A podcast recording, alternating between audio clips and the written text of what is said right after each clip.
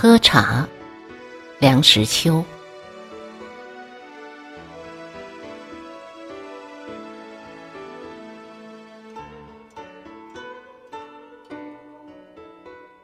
我不善品茶，不通茶经，更不懂什么茶道，从无两叶之下习习生风的经验。但是数十年来喝过不少茶，北平的双熏，天津的大叶，西湖的龙井，六安的瓜片，四川的沱茶，云南的普洱，洞庭湖的君山茶，武夷山的芽茶。甚至不登大雅之堂的茶叶梗，与满天星随湖镜的高沫，都尝试过。茶是我们中国人的饮料，口干解渴，唯茶是上。茶字行尽于图，生尽于甲，来源甚古，流传海外。凡是有中国人的地方，就有茶。人物贵贱，谁都有份。上烟者细啜名种，下烟者牛饮茶汤，甚至路边梗畔还有人奉茶。北人早起，路上相逢，则问讯喝茶味。茶是开门七件事之一，乃人生必需品。孩提时，屋里有一把大茶壶。坐在一个有棉衬垫的藤箱里，相当保温。要喝茶自己斟。我们用的是绿豆碗，这种碗大号的是饭碗，小号的是茶碗，做绿豆色，粗糙耐用。当然和宋瓷不能比，和江西瓷不能比，和洋瓷也不能比。可是有一股朴实厚重的风貌。现在这种碗早已绝迹，我很怀念。这种碗打破了不值几文钱，闹勺子上也不至于挨巴掌。银托白瓷小盖碗是祖父母专用的，我们看着并不羡慕。看那小小的一盏，两口就喝光，泡两三回就得换茶叶，多麻烦。如今盖碗很少见了。除非是到故宫博物院拜会蒋院长，他那大客厅里总是会端出盖碗茶敬客；再不就是在电视剧中也常看见有盖碗茶。可是演员一手执盖，一手执碗，缩着脖子啜茶，那副狼狈相令人发血，因为他不知道喝盖碗茶应该是怎样的喝法。他平素自己喝茶，大概一直是用玻璃杯、保温杯之类。如今我们此地见到的盖碗，多半是近年来本地制造的万寿无疆的那种样式，瓷厚了一些。日本制的盖碗样式微有不同，总觉得有些怪怪的。竟有人回大陆，顺便探视我的旧居。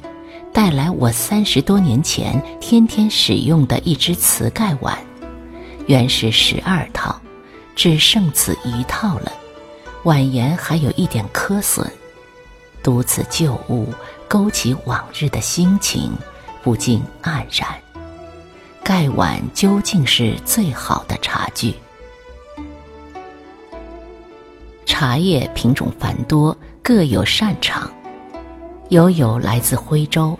同学清华，徽州产茶圣地，但是他看到我用一撮茶叶放在壶里沏茶，表示惊讶，因为他只知道茶叶是烘干打包捆载上船，沿江运到沪杭求售，剩下的茶梗才是家人饮用之物，恰如北人所谓卖席的睡良缘。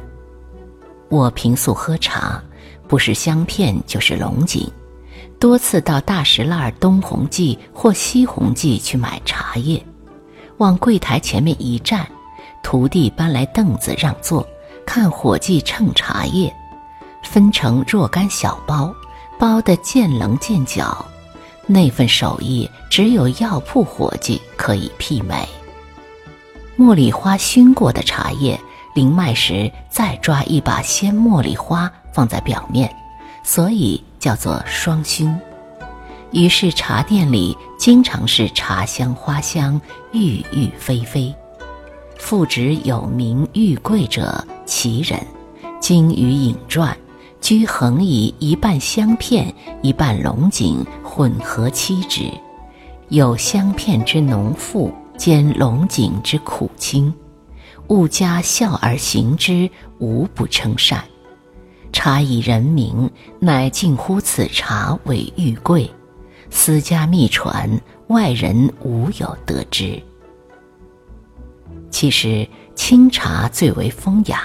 抗战前造访知堂老人的苦茶庵，主客相对总是有清茶一盅，淡淡的、涩涩的、绿绿的。我曾屡试仙君游西子湖，从不忘记品尝当地的龙井。不需要攀登南高峰凤凰岭，近处平湖秋月就有上好的龙井茶，开水现冲，风味绝佳。茶后竟藕粉一碗，似美俱矣。正是春有而来，夏日清风，冬日日，卷帘相见，前山明月后山山。有朋自六安来，以我瓜片少许，叶大而绿，饮之有荒野的气息扑鼻。其中西瓜茶一种，真有西瓜风味。我曾过洞庭，周泊岳阳楼下，购得君山茶一盒，沸水沏之，每片茶叶均如针状直立漂浮，良久是舒展下沉，品味清香不俗。初来台湾，粗茶淡饭。颇想倾软囊之所有，在饮茶一端，偶作豪华之享受。一日过某茶店，所上好龙井，店主教我上下打量，取八元一斤之茶叶以应，余元不满，乃更以十二元者奉上，余仍不满。店主勃然色变，厉声曰。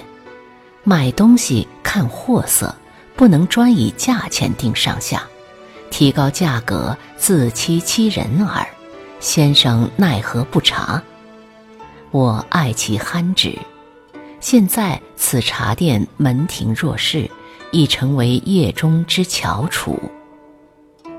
此后我饮茶，但论品味，不问价钱。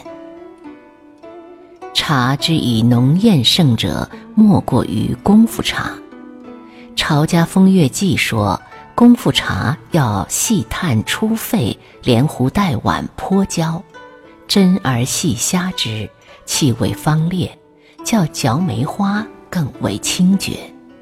我没嚼过梅花，不过我旅居青岛时，有一位潮州澄海朋友，每次聚饮酩酊。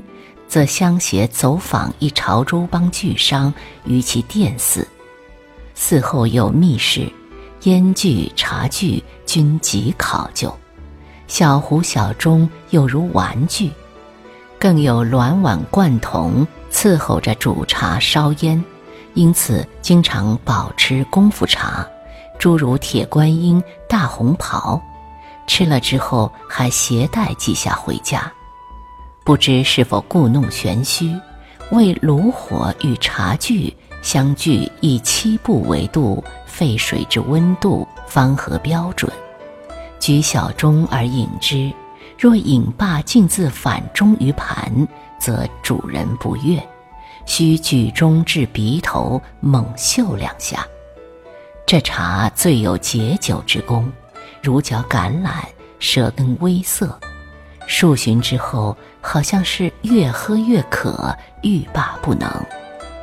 喝功夫茶要有功夫，细虾细品，要有设备，要人服侍。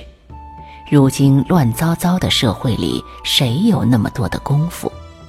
红泥小火炉哪里去找？伺候茶汤的人更无论意。普洱茶漆黑一团，据说也有绿色者，泡烹出来黑不溜秋，越人喜之。在北平，我只在正阳楼看人吃烤肉，吃得口滑，肚子怦哼，不得动弹，才高呼堂官泡普洱茶。四川的沱茶亦不恶，为一般茶馆应试者非上品。台湾的乌龙名震中外，大量生产，佳者不易得，处处标榜洞顶。事实上，哪里有那么多的洞顶？喝茶，喝好茶，往事如烟。提起喝茶的艺术，现在好像谈不到了，不提也罢。